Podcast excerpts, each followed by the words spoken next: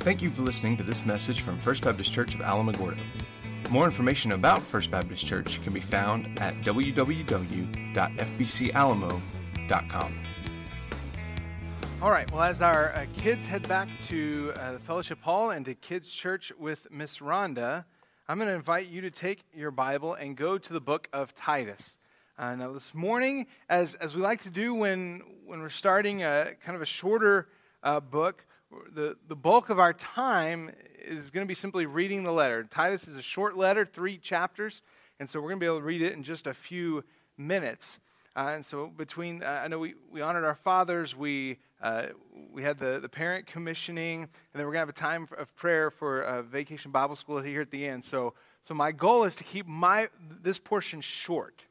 Okay? That's my goal. Um, you know, kind of like when a Baptist preacher says, and for my final point, and then goes on for 40 minutes. Um, uh, you know, I, I, do have plans to keep this short. Um, we are going to start a new, a new letter this morning. We'll intro it, we'll read the letter this morning. Next week, uh, we have our Vacation Bible School Family Sunday.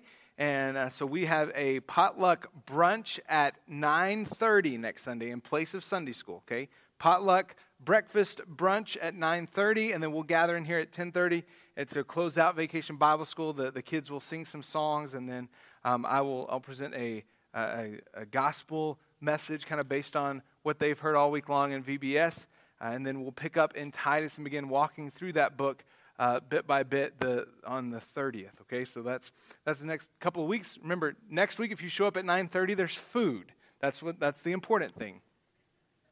Well, let me, let, me, let me preface that by saying bring food at 9.30 and there will be food, okay? That's, that's how, so that's, that, that is a great morning. If you haven't been here for one of our VBS family mornings yet, you don't want to miss it. It's a wonderful time here.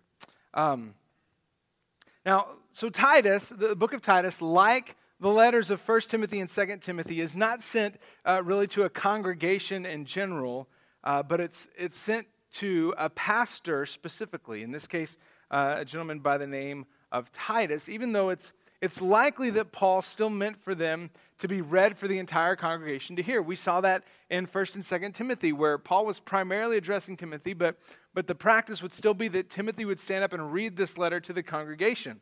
Um, and, and because Paul, in addressing Timothy as pastor, he said some things that the entire congregation still needed to hear. It's likely that, that Titus, like 1st and 2nd Timothy, is written um, after the book of Acts ends. So, so Acts ends with Paul uh, under house arrest in Rome, waiting for an audience with Caesar, wait, waiting to appear before Caesar. Now, eventually, uh, he's released from prison. We know from the book of Romans, his goal was to take the gospel to Spain. That, that, was, that was ultimate in Paul's mind. He wanted, to, he wanted to take the gospel to Spain.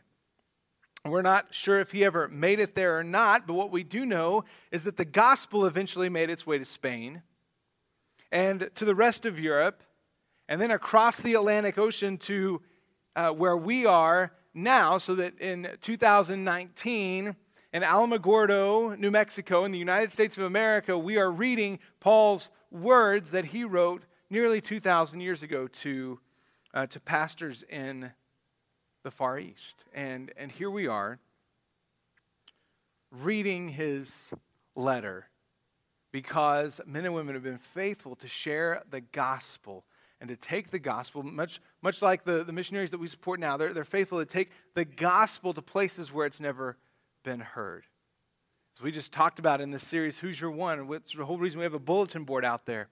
Because we know the gospel uh, expands, the kingdom of God expands as we share the gospel. Someone taught you the Word of God. Someone told you who Jesus was, and if you've come to trust in Him, that's how you eventually came to trust in Jesus through a parent or a Sunday school teacher or a pastor or a neighbor. And that's how the gospel expands. We're going to see more about the gospel as we dive into the Word this morning. But really quickly, as, as way of an introduction, I want to read uh, just verses 1 through 4 and we'll talk through those and then we'll, we'll read the whole letter. So let's stand together as we read the word of the Lord. Read uh, Titus chapter 1, verses 1 through 4. The word of the Lord says, Paul, a servant of God and an apostle of Jesus Christ for the faith of God's elect and their knowledge of the truth that leads to godliness, in the hope of eternal life that God, who cannot lie, promised before time began. In his own time, he has revealed his word in the preaching with which I was entrusted by the command of God our Savior. To Titus, my true son in our common faith, grace and peace from God the Father and Christ Jesus our Lord. Let's pray. Father, we thank you for this morning. I thank you for your word. I thank you for the blessing of getting to open up your word together in the presence of other believers and to hear you speak through your word. So I pray that you will speak through your word to each and every one of us this morning. We ask all these things in Jesus' name. Amen. Thank you. You can have a seat. Now, in this, we're, left no mystery with who wrote the letter, but right off the bat, Paul identifies himself and makes his name known. He calls himself a servant. So, so what we see, first of all, is Paul's calling, and that is as a servant and an apostle. He, he recognizes, first of all, he's a, he's a servant of Christ Jesus. Literally, the word that's used there for, for servant is a bond servant. It can also be translated slave. He saw himself as, as living his life in servitude to Almighty God. And then he identifies himself as an apostle. Now, we, we recognize that the apostles were, were those who were witnesses of Christ in person. As, as, we've talked before, Paul's a bit unique in that, in that he didn't, uh, he was not a disciple of Christ during Jesus' earthly ministry, but uh, he saw the risen Lord on the way to the to uh, Damascus as Paul's on his way to arrest and, and imprison Christians. Jesus gets his attention. And Paul goes from being the persecutor to being the proclaimer of the gospel, from persecuting those who would follow Christ to preaching Jesus as the risen Savior, and goes on to be persecuted himself because of his belief. Now, as Southern Baptists, we believe that this apostolic age has passed. We, don't believe we still have apostles, that we believe that was a unique uh, thing that God did with those men who were with Jesus. And, and those men went on to write down their experiences with God, and, and that is uh, with their experiences walking with Jesus. And went on to instruct the early church, and that's what we have as our New Testament. So see that Paul was called by God, but we also see that, that Paul was commissioned by God. He was commissioned to preach the word, as, we as we see in verse 3. In his own time, he has revealed his word in the preaching with which I was entrusted by the command of God our Savior. We still believe in the preaching of God's word. That's why half of our time, when we gather together on Sunday mornings, is devoted to hearing and, and to proclaiming the word of God. Because we believe that some, God still works powerfully when his word is proclaimed. And it's my conviction that, that the word of God is to be is, is to be proclaimed above all else that we do. So that's why the bulk of our uh, of, of what we do here is simply walking through books of the Bible, letting God's word speak for itself. So Paul understood he'd been entrusted to proclaim the truth of God's word, but he also understood that this calling is not restricted to preachers. Yes, there, there are those of us who, um, who, who whose calling it is specifically to, to stand here and proclaim the word of God. But in a sense, every believer is called to proclaim the gospel. Maybe not in a formal setting. We believe that's a, that's a special calling. And, and most people that I've met are glad that that's not their calling because standing in front of a group of people terrifies them. I learned early on that, that God had wired me uh, in, in a special way because standing up in front of people and talking never bothered me. In fact, I used to get in trouble in, in school because I talked too much, and now I get paid to talk. It's amazing the way that this works. So, so not everyone's called to, to proclaim the, uh, the word of God in a formal setting like this, but we are all called to share the truth of the gospel with the world. Because, as Paul says in Romans 1 16, 17, he says, I'm not ashamed of the gospel. Because it is the power of God for salvation to everyone who believes, first to the Jew and also to the Greek. And hear this For in it the righteousness of God is revealed from faith to faith, just as it is written, the righteous will live by faith. The gospel is the power of God found an interesting, read an interesting story, as a matter of fact, this morning. Uh, I was reading a, a, a, new book called Above All that was written by uh, our, the, the, president of the Southern Baptist Convention, a guy by the name of J.D. Greear, who also pastors a, a church in, uh, in Raleigh, Durham, North Carolina. Um, and he was talking about Charles Spurgeon's conversion experience. Uh, Spurgeon, as, as a young man in, in the 1800s in England, was on his way to, to church, and a massive snowstorm hit. And so he wasn't able to make it to the church he was going to. So he found this little primitive Methodist church with about 15 people in attendance. And in fact, the, the pastor of that church was not even able to make it to church that morning because he was snowed in. So he said this, this man who, who was unlearned, who, was not, who did not speak well, was preaching that morning. He said he, and, and Spurgeon says, in a way, he said, to be honest, this man didn't even know what he was doing, but he knew the power of the gospel. And he said, through this man's simple preaching in a small Methodist church in England, Charles Spurgeon was saved. Spurgeon went on to serve as pastor of the Metropolitan Tabernacle in London, a, a mega church when mega churches weren't, weren't a thing. Spurgeon went on to preach to thousands of people every weekend before the invention of electronic um, sound systems and saw hundreds of thousands of people come to faith in Christ because of the power of the gospel. And so this morning, as I said, what we're going to do is we're going to simply let God's word speak. So I'd invite you to, to turn to the book of Titus and follow along with me as we read this letter. And before we do, let's just ask the Lord to speak. Let's ask Him to do this morning what He's done for 2,000 years, to, to let the truth of His word speak. Father, we lift up this time to you. We thank you for the gift of being able to read. We thank you for the gift of language with which we, we can communicate clearly to one another. We thank you that in Scripture you have spoken. And we thank you that the gospel is the power of God for salvation to everyone who believes. That we can call on your name. We can turn from sin, we can trust in Jesus, and we can be saved. We pray. I pray for anyone in the room this morning who's, who's not trusted in Christ that their, the eyes of their heart will be opened this morning through the reading of your word. And we pray for the dozens of children who come through our doors this week and the families they represent, families who are far from you.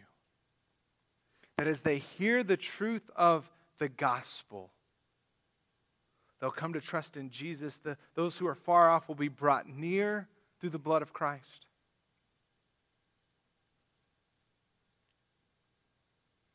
And we'll see boys and girls and men and women step from death to life this week because of your great love for them, because of the great grace that you've shown to all of us in sending Jesus to be the sacrifice for our sins.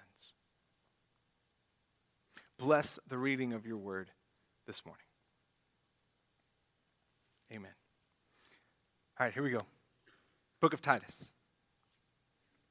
Paul, a servant of God and an apostle of Christ Jesus for the faith of God's elect and their knowledge of the truth that leads to godliness. In the hope of eternal life that God, who cannot lie, promised before time began. In his own time, he has revealed his word in the preaching with which I was entrusted by the command of God our Savior. To Titus, my true son in our common faith, grace and peace from God the Father and Christ Jesus our Lord. The reason I left you in Crete was to set right what was left undone, and as I directed you, to appoint elders in every town. An elder must be blameless, the husband of one wife, with faithful children who are not accused of wildness or rebellion. As an overseer of God's household, he must be He, he must be blameless, not arrogant, not hot tempered, not an excessive drinker, not a bully, not greedy for money, but hospitable, loving what is good, sensible, righteous, holy, self controlled, holding to the faithful messages taught, so that he will be able to encourage with sound teaching and to refute those who contradict it. For there are many rebellious people full of empty talk and deception, especially those from the circumcision party. It is necessary to silence them. They are ruining entire households by teaching what they shouldn't in order to get money dishonestly. One of their very own prophets said, Cretans are always liars, evil beasts, lazy gluttons. This testimony is true.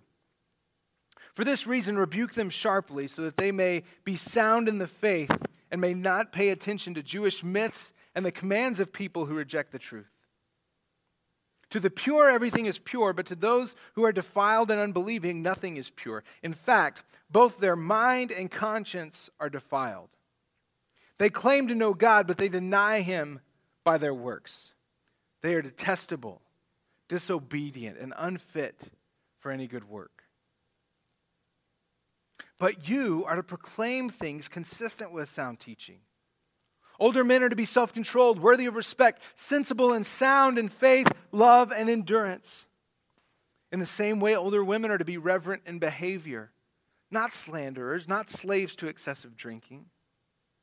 They are to teach what is good, so that they may encourage the young women to love their husbands and to love their children, to be self controlled, pure, workers at home, kind, and in submission to their husbands, so that God's word will not be slandered. In the same way, encourage the young men to be self controlled in everything. Make yourself an example of good works with integrity and dignity in your teaching. Your message is to be sound beyond reproach, so that any opponent will be ashamed because he doesn't have anything bad to say about us. Slaves are to submit to their masters in everything and to be well pleasing, not talking back or stealing but demonstrating utter, utter faithfulness, so that they may adorn the teaching of God our Savior in everything.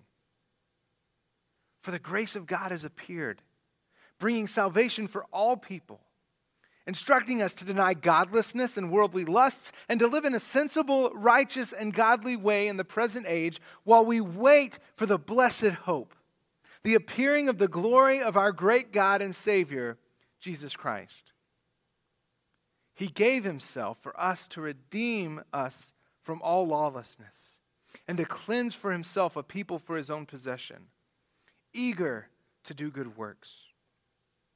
Proclaim these things. Encourage and rebuke with all authority. Let no one disregard you. Remind them to submit to rulers and authorities, to obey, to be ready for every good work, to slander no one, to avoid fighting, and to be kind, always showing gentleness to all people. For we too once were foolish, disobedient, deceived, enslaved by various passions and pleasures, living in malice and envy, hateful, detesting one another. But when the kindness of God our Savior and his love for mankind appeared, he saved us not by works of righteousness that we had done, but according to his mercy, through the washing of regeneration and renewal by the Holy Spirit. He poured out on his Spirit on us abundantly through Jesus Christ our Savior, so that, having been justified by his grace, we may become heirs with the hope of eternal life. This saying is trustworthy. I want you to insist on these things, so that those who have believed God might be careful to devote themselves to good works. These are good and profitable for everyone. But avoid foolish debates, genealogies, quarrels, and disputes about the law because they are unprofitable and worthless. Reject a divisive person after a first and second warning. For you know that such, per- that such a person has gone astray and is sinning he is self condemned. When I send Artemas or Tychicus to you, make every effort to come to me in Nicopolis because I have decided to spend the winter there. Diligently help Zenas the lawyer and Apollos on their journey so that they will lack nothing. Let our people learn to devote themselves to good works for pressing needs, so that they will not be unfruitful. All those who are with you who are with me send you greetings. Greet those who love us in the faith. Grace be with all of you. As I said, it's a short book, it's a simple book, and yet there's a lot packed into this. I'm so excited to unpack this together with you over the next couple of months. As we've talked for the last several weeks, this is Vacation Bible School. If you've noticed the weary looks on some of our faces, um, it's because we spent hours up here decorating yesterday. I'm just, I'm just curious throughout the room if, if, if you have an experience uh, with Vacation Bible School, either you were saved or, or Vacation Bible School had a significant impact on, on your life as a child, would you just put up your hand real quick? Anybody? Yeah, look at that. Look at that. You know, in this day and age where, where there's so, much, so many things going on and, and so many of our um, kind of institutions are being questioned, are, are these things still valuable?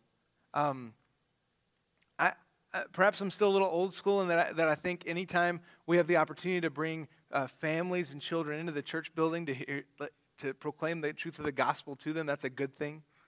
Um, and, and Vacation Bible School is still one of those things that – that folks who have no interest in, in church, maybe no interest in God whatsoever, will still send their kids to.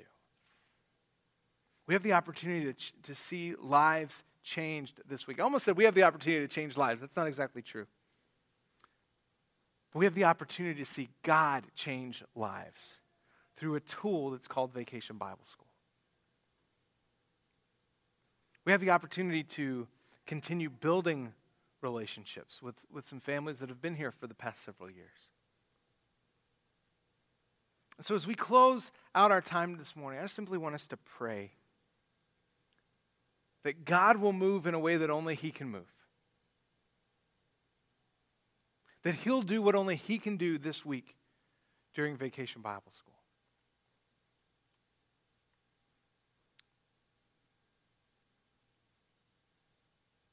Boys and girls will hear about the love of Jesus for the first time. Now, it might be years before they give their life to Christ, but we get to be a part of that. We get to be a part of sharing God's love. And so let's go to the Father in prayer and ask Him to bless this week.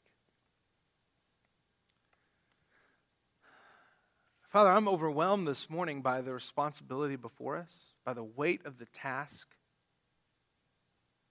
And just as we read about the glorious riches of the gospel that are found in Jesus Christ, we find ourselves at the start of a week where people will hear the gospel for the first time.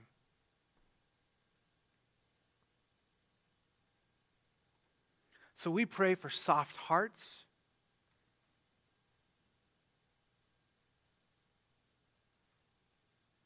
We pray that, that the message of grace that's, that's proclaimed this week will intersect with lives who are desperately looking for hope and for peace.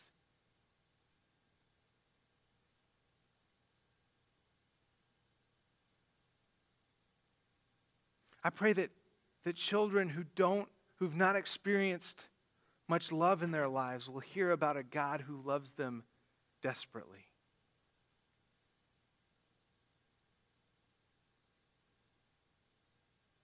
I pray that parents who are maybe just looking for, for an excuse to get rid of their kids for two and a half hours will hear the message of hope in the gospel. Will repent of sins will trust in Jesus. I pray that the trajectory of entire families will be changed this week. Not because our fellowship hall is decorated, but because of the power of the gospel.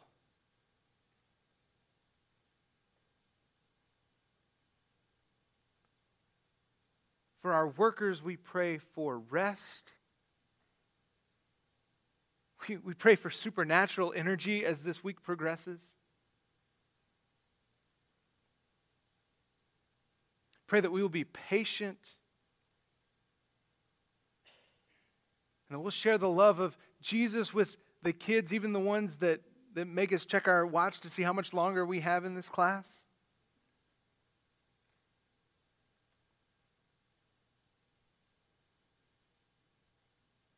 This entire week, we'd be reminded of the great love and the mercy and the patience that you've shown to us, and we would reflect that to these children. We thank you for the blessing of Vacation Bible School. I thank you for the lives in this room who were impacted through the years as children in VBS.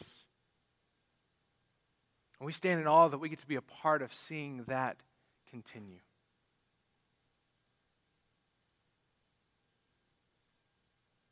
So, Father, this week, do what only you can do. Don't let us get in the way of you moving. Let us come alongside and be a part of seeing lives changed. The same way we've been changed by the gospel. We pray all these things in the precious name of Jesus. Thank you for listening to this message from First Baptist Church of Alamogordo. We are located at 1100 Michigan Avenue in Alamogordo, New Mexico. We meet on Sundays for small groups at 9 a.m. and worship at 10:30. If you have more questions, please email office at fbcalamo.com or call 575-437-5510. Thank you for listening, and may God bless you this week.